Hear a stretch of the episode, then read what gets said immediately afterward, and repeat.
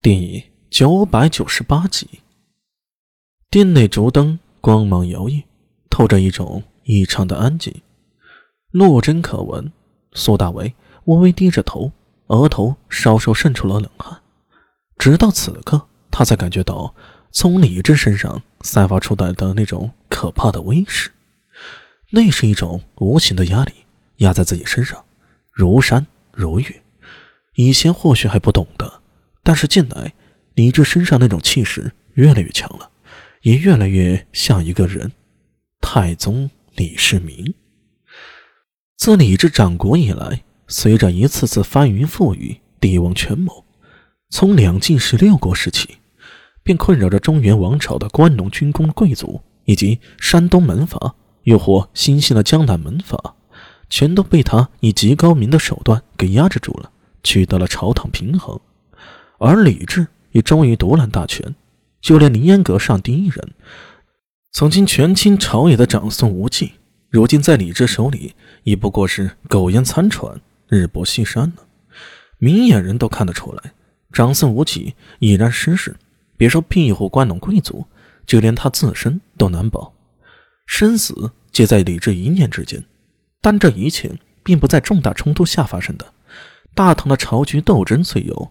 但总体维持在一个可控的力度，看上去啊，就像是微波的湖面，但湖底暗流的力量又是如此的强大，强大到改天换日。这一切无不展示出李治极高的权谋以及帝王心术，或许直追上了太宗李世民的层次。对外，李治派出的大唐真心突厥之军，此次传回捷报。一次灭掉新突厥，请阿史那赫鲁，彻底解除困扰中原百年的突厥之患。无论是政治，又或者是武功，这两个战场，李治都取得了全面的胜利。一桩桩实打实战绩在这里啊，谁还敢小看这位大唐皇帝呢？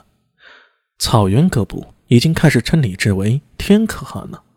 要知道，这个称呼过去只是专指太宗李世民的。李治就站在苏大为面前一动不动，那双冰冷的眸子盯在苏大为的肩头，一言不发。如果换一个臣子，可能已经承受不住李治身上带来的压力，只怕要双膝一软给跪下去了。但苏大为毕竟不是一般人，他胆大妄为也是出了名的，所以久久不见李治说话，他居然悄悄把头抬了起来，一眼就看到李治正俯视自己的眼睛。苏大为便笑了起来。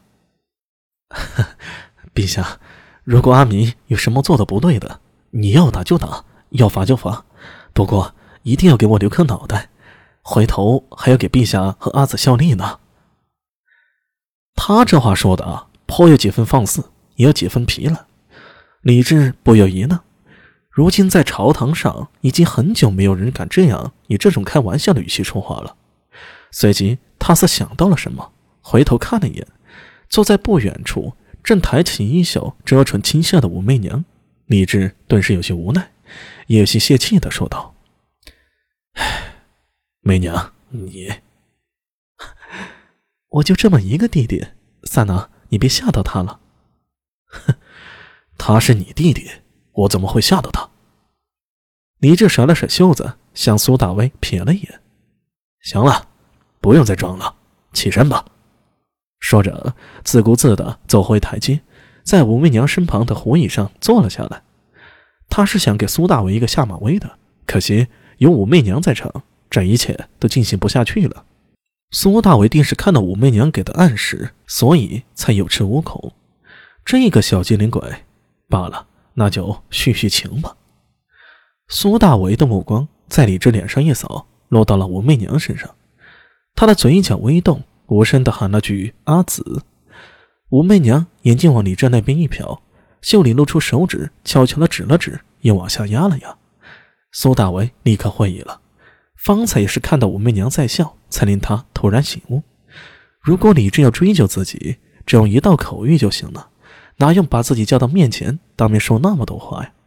多半还是想用帝王之术来敲打自己一番，先是杀威棒打下去，然后。再轻轻抬起来，然后一番劝勉和嘉奖，一般几个组合下来啊，就会令臣下感激涕零，恨不得把命都交出来。